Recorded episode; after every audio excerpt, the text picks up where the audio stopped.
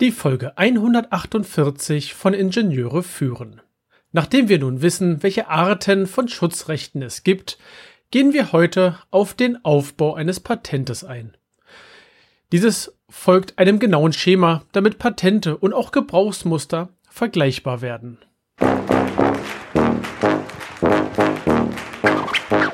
Herzlich willkommen im Podcast Ingenieure führen, der Podcast für Führungskräfte in der Elektronikentwicklung. Wir sprechen über Führung von Ingenieuren, über die verschiedenen Schnittstellen zu anderen Fachabteilungen und vielen weiteren Themen direkt aus der Praxis. Mein Name ist David Kirchner, ich bin Führungskraft in einem mittelständischen Unternehmen und als Zeitpreneur freiberuflicher Spezialist für die FMEDA-Methode, für Design-Reviews und für FPGA-Entwicklung. Wer sich schon einmal mit Patenten auseinandergesetzt hat, der hat bestimmt festgestellt, Patente sehen irgendwie immer sehr ähnlich aus. Und es ist kein Zufall, dass dem so ist, denn es existieren hier Regelungen, die allerdings je nach Land natürlich unterschiedlich sein können. Hier in Deutschland regelt das Deutsche Patent- und Markenamt die ganze Geschichte und teilweise sind Elemente auch international vorgegeben, eben damit Patente und Patentschriften vergleichbar bleiben. Das, was ich jetzt im Nachgang oder jetzt im, im jetzt folgenden Teil erläutern möchte, das wird so ähnlich oder es ist quasi das gleiche auch für einen Gebrauchsmusterschutz. Es kann sein, dass es kleinere Unterschiede gibt, Allerdings, es ist jedoch nicht verkehrt, sich an so einem Patentaufbau zu orientieren. Vorweg auch, die Reihenfolge mancher Teile darf variieren. Allerdings für alle Anmeldungen gilt, alle Teile sind Pflicht, außer bei den Zeichnungen, die können gegebenenfalls weggelassen werden, was jedoch nicht zu empfehlen ist. Starten wir mit der Titelseite. Auf der Titelseite sind die wichtigsten Angaben über dieses Dokument aufge, äh, aufgeschrieben, eingetragen. Und das Ganze, die Position, ist unabhängig von der Sprache eindeutig identifizierbar. Das hat den großen Vorteil, ähm, und das ist etwas, was international standardisiert ist.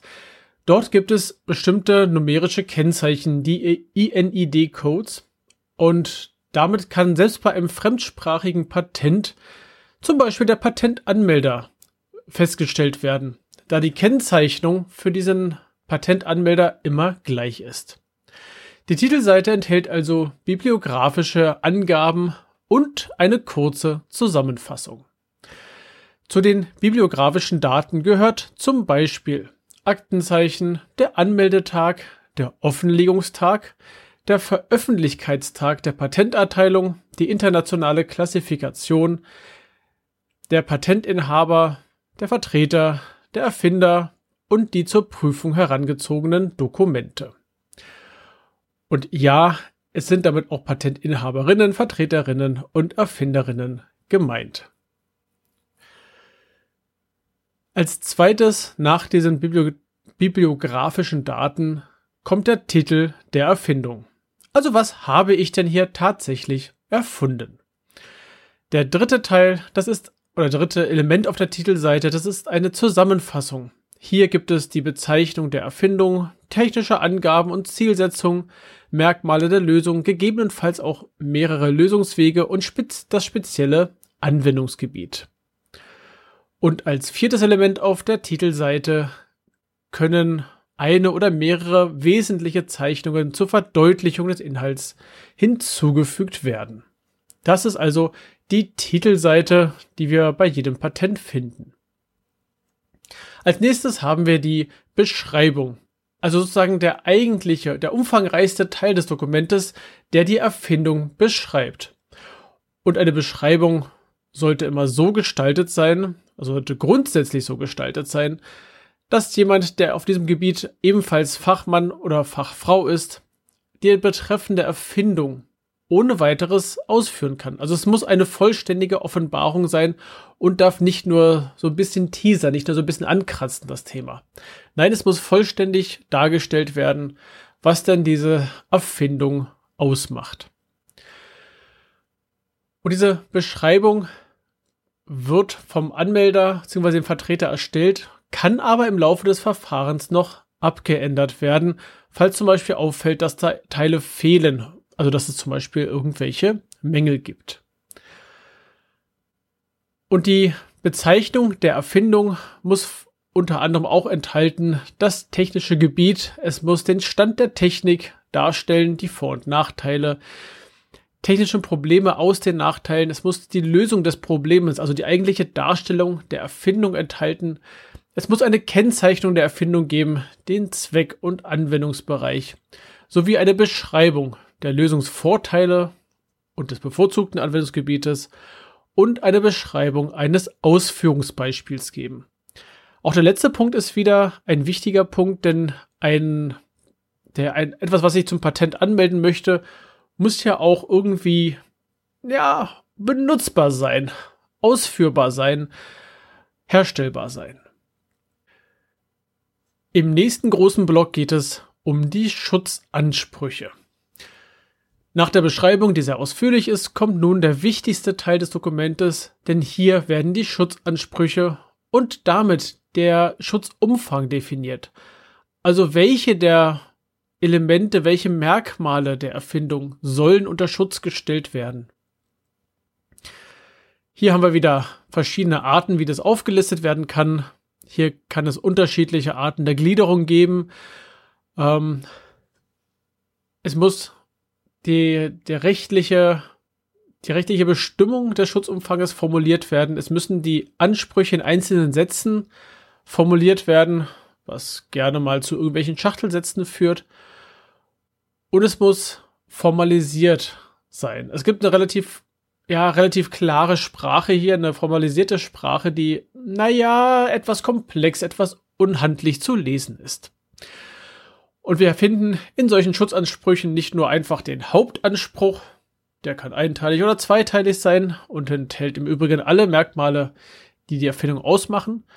Es kann auch noch Nebenansprüche geben, zum Beispiel für ein weiteres Merkmal im Rahmen dieser, dieser Erfindung, dieser Anmeldung und kann auch noch weitere unabhängige Lösungen beinhalten.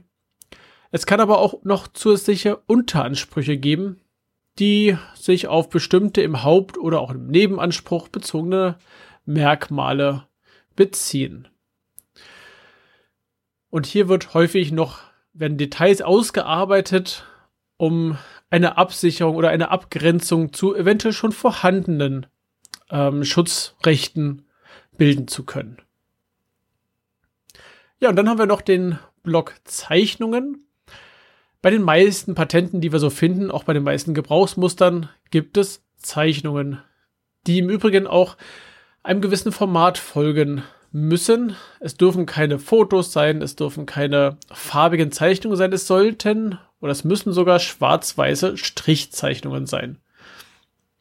Ich glaube, wir alle haben schon mal ein Patent gesehen und darauf dann diese, diese merkwürdigen Zeichnungen mit diesen geschwungenen Linien und den Zahlen dran. Das ist alles vorgegeben und soll das Ganze auch wieder von der, von der Handhabbarkeit vergleichbar machen. Diese Zeichnungen müssen Anforderungen erfüllen, dass die einzelnen Elemente nicht überlappend sind, dass die Kennzeichnungszahlen äh, groß genug und lesbar sind und so weiter. Es gibt viele, viele Punkte, die hier Beachtung finden müssen. Die Zeichnungen sind nicht zwingend erforderlich, das hatte ich vorhin schon erwähnt, sind also nicht notwendig. Allerdings sind sie ähm, für das Verständnis der Erfindung und des Erfindungsgedankens hilfreich und helfen damit auch äh, der Prüferin, dem Prüfer des Patentes, es zu verstehen und entsprechend dann den Gedanken zu folgen und dann das Patent zuzulassen. Apropos zulassen, ein schöner Cliffhanger zur nächsten Woche. Nächste Woche beschäftigen wir uns mit dem Thema Ablauf einer Anmeldung. Also wie melde ich eigentlich mein Patent an? Welche Schritte gibt es da? Wann passiert was? Welche Zeiten habe ich einzuhalten? Und so weiter. Und ich hoffe, dass dir der heutige Teil gefallen hat oder auch der bisherigen, die bisherigen Teile zum Thema Patente. Du kannst mir gerne schreiben und mir Feedback geben. Und wenn du eigene Themenvorschläge hast, mein äh, Redaktionsplan freut sich immer über neue Ideen. Du kannst mir eine Mail schreiben, du kannst mir eine Postkarte schicken oder einen Brief. Naja, wird wahrscheinlich nicht passieren. Oder du verlinkst dich einfach auf LinkedIn mit mir und schreibst mir über den Weg. Da bin ich meist relativ leicht zu erreichen. In LinkedIn findest du auch die Gruppe zu diesem Podcast und wenn du diese Folge oder auch den ganzen Podcast deinen Kolleginnen und Kollegen empfehlen würdest, da würde ich mich darüber sehr freuen, ebenso wie über eine Bewertung auf Apple Podcasts. Mein Newsletter sowie weitere Informationen findest du in den Shownotes unter ib-dck.de slash if148. Das war die heutige Folge des Podcasts Ingenieure führen. Ich danke dir ganz herzlich fürs Zuhören. Nutze das Wissen und die Tipps, um deinen Arbeitsalltag zu vereinfachen und zu verbessern. So sage ich Tschüss und auf Wiederhören. Bis zum nächsten Mal. Dein David Kirchner.